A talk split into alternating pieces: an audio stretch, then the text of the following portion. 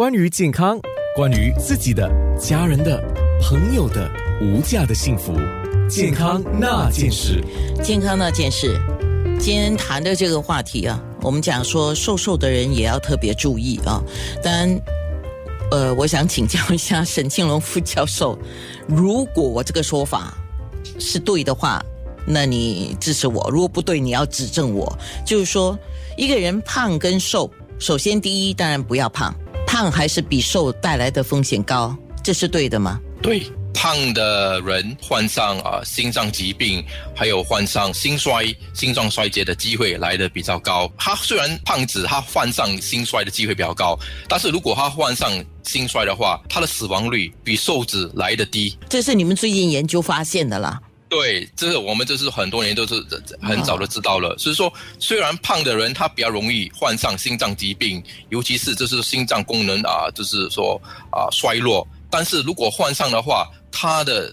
死亡率来的比瘦子来的低。瘦子呢，就是跟胖子相比，他患上心衰的机会比较低，但是他一患上的话，尤其再加上如果是糖尿病瘦子的话，他的死亡率和入院率是很高很高的。所以换一个说法，就是不管你的体型是胖跟瘦，饮食方面一定要关注。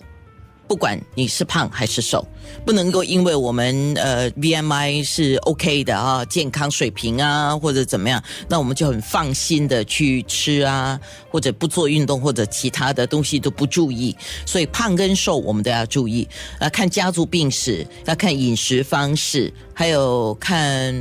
种族有关系吗？有种族也是有关系，就是说，在比方来讲，我们新马一代新加坡印度族的同胞，肯定他们的心脏病人机会风险会来的比我们啊马来人华族的病人来的高。嗯，但是如果你讲到糖尿病的话，临床试验就发现说，马来同胞患上糖尿病的几率是最高的，在三个民族里面，民族肯定有很大影响。可能是基因，也应该很多是关于我们的饮食跟生活方式了。对，我觉得很多时候除了基因，也是是说那个民族他的饮食方面习惯了，可能是因为我们亚太区为什么啊糖尿病会来的比是西方国家来的高，可能是因为很多很多亚太区的地方都是以米饭为主食。这样讲的话，那你知道过去啊，我们就说，呃，现在我们华人呢，我们就讲我们华人就好，我们说我们华人呢，现在患上的疾病很多很多很多了，就是因为我们的饮食西化，所以这个有关系吗？有肯定有，因为这些饮食西化了，就是说很多很多的那些一天三餐都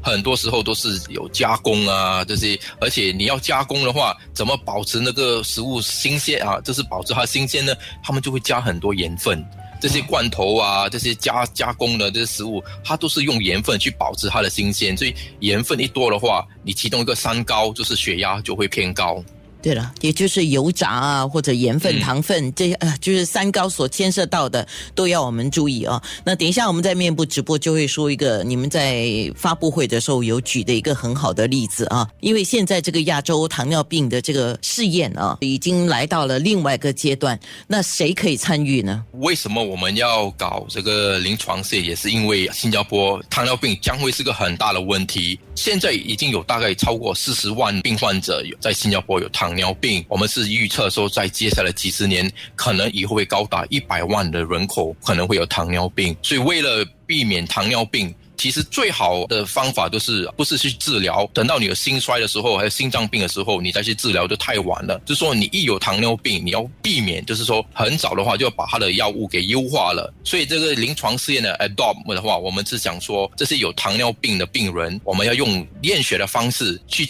诊断谁是高风险的糖尿病。所以从血液里面有一个就是说生物标志物呢，biomarker，我们英文讲 biomarker，呃，我们的血液里面，我们去抽它的样本。看一个叫利纳肽，利纳肽它本身呢偏高的话，会预测说这个人以后患上心衰的那个风险很高。或者是导致于心脏病的风险很高，所以利用那个指数的话呢，我们就是说，通过如果指数很高，知道病人的风险很高的话，就是把他的药物给优化了，把他的糖尿病的药物，还有其他的药物，好像一些血压的药物给优化了。希望说，通过这三到四年，这两组病人，一组你就是把他的药物给优化了，另外一组病人就是照常，就是像现在的做法，看会不会有明显的显著的不同。好，刚才你提到的那个 biomarker 叫什么？尼纳泰。英文是啊，英文是叫 VMP。那我们自己在做普通体检的时候，我们可以要求医生帮我们做这个吗？啊，可以啊！现在的这个妮娜泰呀，还是 BMP，